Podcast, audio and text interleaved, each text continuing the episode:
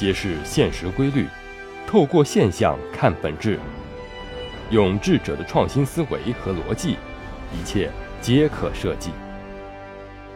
强者思维，作者李梦瑶，播讲陈二步。沉默法则，有时候沉默是坏事的开始。在争辩的时候，最难辩倒的观点就是沉默。如果一件事情久论无结果，或者有人诋毁污蔑你，最好的办法就是沉默。也有人认为沉默可以解决一切事情。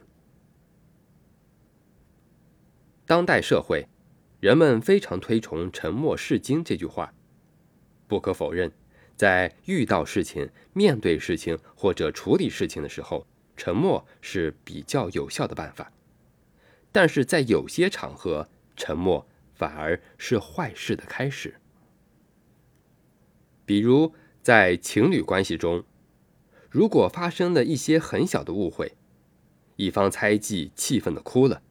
另一方沉默无语，不愿意去解释，认为清者自清，那么这段感情很难走到最后，因为一方不信任，而另一方没有担当，没有积极的去解决这件事情，所以误会会越来越深，越来越多。另外，在职场中也是如此。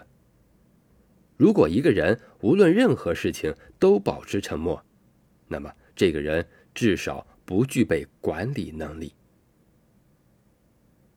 曼迪是广告公司的一名资深文案，出的作品大家都很满意。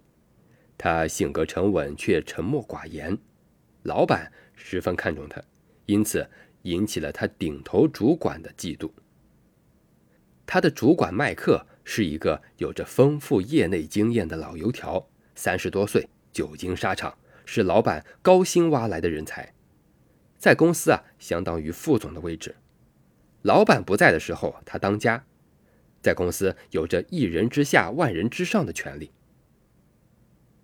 我们在职场中经常会遇到这种小心眼的人。有些人呢，顶多是嘴上说一说，但是有些人啊，就会用实际行动来给下属穿小鞋。在职场中。如果你的直管领导给你穿小鞋，这将是一件非常憋屈的事情。如果你反抗，他会认为肯定是你的不对；如果你不反抗，他会变本加厉。如果你告诉老板，那算越级汇报。而且，一般同事为了不得罪主管，也会跟着主管一起去霸凌你或者孤立你，这就是所谓的黑羊效应。这样的事情刚好就让曼迪遇上了。这段痛苦的日子大概持续了有一年多之久。曼迪的沉默与容忍换来的是麦克的变本加厉和得寸进尺。他将属于自己的主管职责分给曼迪代做，比如说大型的策划方案等等。每次曼迪帮他写完之后，他就将曼迪的作品署上自己的名字交上去，说是自己写的。获得好评或者奖金，他都照单全收，可谓躺着白吃，名利双收。